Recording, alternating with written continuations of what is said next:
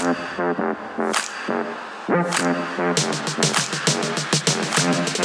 you.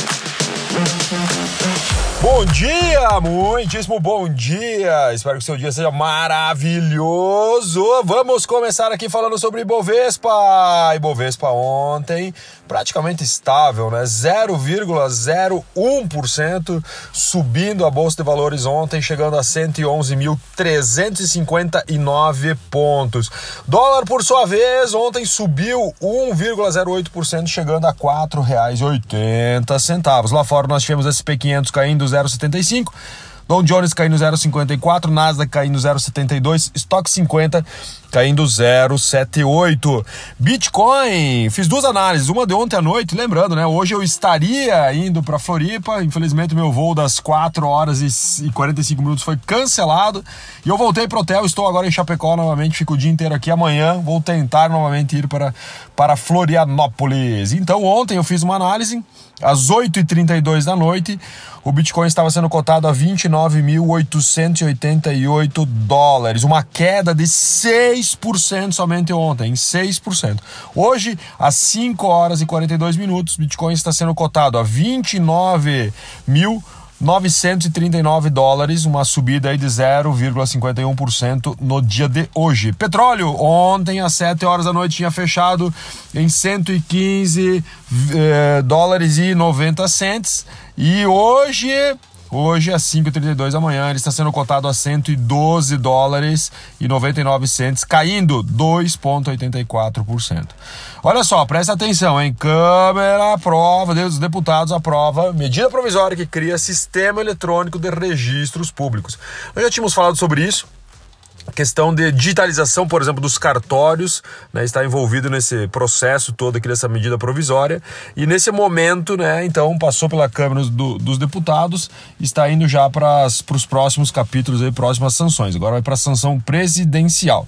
Então, a partir até dia 31 de janeiro de 2023, é onde todo esse sistema tem que ser implantado. Né. Então, pô, vamos dar um exemplo, né? Você vai ter sua assinatura digital, ah, quando tu vai no cartório lá autenticar, lá que tu coloca coloca os carimbão na assinatura, você não vai mais precisar ter, porque vai ter um sistema único, né? É, onde todos os cartórios vão estar interligados e tu vai fazer isso tudo de forma digital. Cara, eu acredito que vai desburocratizar muias coisas aqui no Brasil. E olha só, IPCS, né? Índice de Preço Consumidor Serviço, desacelera a alta de a 0,50% agora em maio. Né? Então nós estamos aí com uma baixa da inflação em vários setores, agora no mês de maio. Né? Muito bom isso, óbvio, né? Mas quando eu falo baixa, não é dentro de uma expectativa otimista, né? Uma baixa comparado do pessimismo extremo que nós tínhamos. Né? Vamos dar um exemplo aqui do, do índice de preço consumidor da, semanal. Eu falei serviço, perdão, é semanal, perdão. Ele desacelerou a alta de 0,50 em maio né, comparado a 1,08 que nós tivemos lá no mesmo período do mês de abril, tá? Então ontem foi divulgado isso ontem pela Fundação Getúlio Vargas, que em média aí, né, o índice de preço ao consumidor. O transporte, né, também avançaram a ritmos mais moderados, né, do que o mês passado né, de 1,02 frente a 2,13 que foi o mês passado. Né? Então, praticamente aí nós subimos sim 1,02, mas não compa nada comparado né, aos mais de 2% do mês passado. Indústria da China, a indústria da China contrai a ritmo mais lento em maio, né, com alívio de restrições. Da mesma forma, né? Então a, a indústria da China ela estava com ritmos muito agudos de, de contenção, né? Então o ritmo muito mais lento e agora continua lento, mas não tanto quanto, né?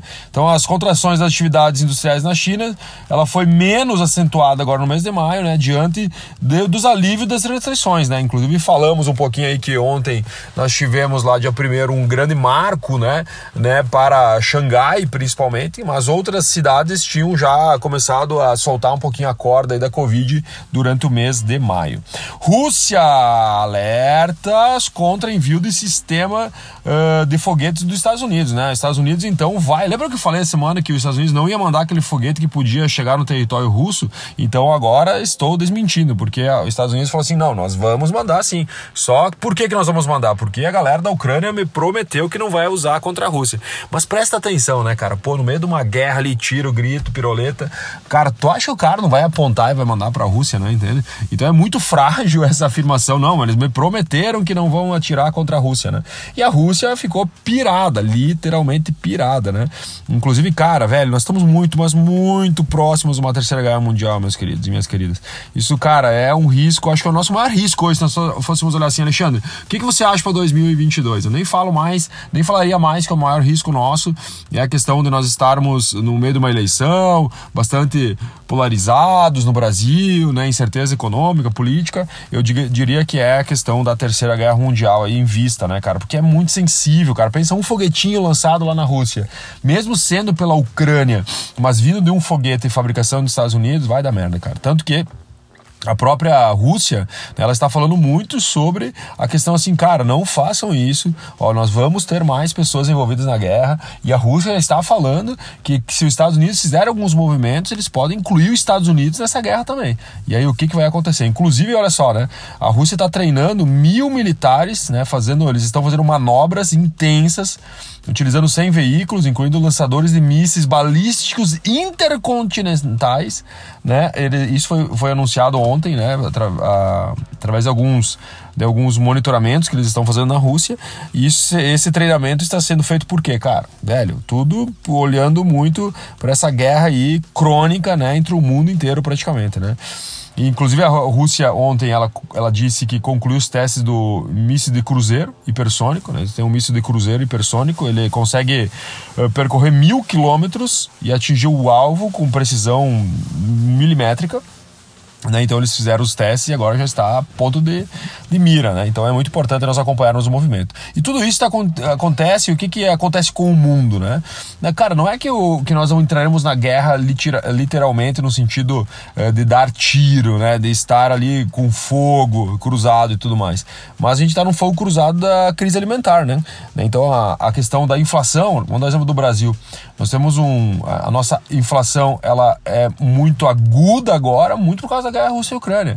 Né? Por quê? Puxou as energias para cima, né? puxou diesel para cima, puxou gasolina para cima, e todo esse movimento fez com que, com que a gente aumentasse, to, aumentasse toda a cadeia. Então é muito importante nós acompanharmos, entendermos, saber, sabermos qual é o próximo capítulo, porque tudo isso vai fazer uma diferença gigante na nossa vida, tá? Inclusive aqui, ó, a safra de trigo da Ucrânia deve recuar 42% em 2022. E a Ucrânia era um, era um grande exportador de trigo, né? Então, olha só, ele vai recuar 42%. Pô, onde que vamos comprar esse trigo? E aí vem a questão da lei da oferta e da procura. O Brasil hoje não é autossuficiente em trigo, por exemplo. Né? E isso, e mesmo, mesmo se ele fosse autossuficiente, vamos dar um exemplo.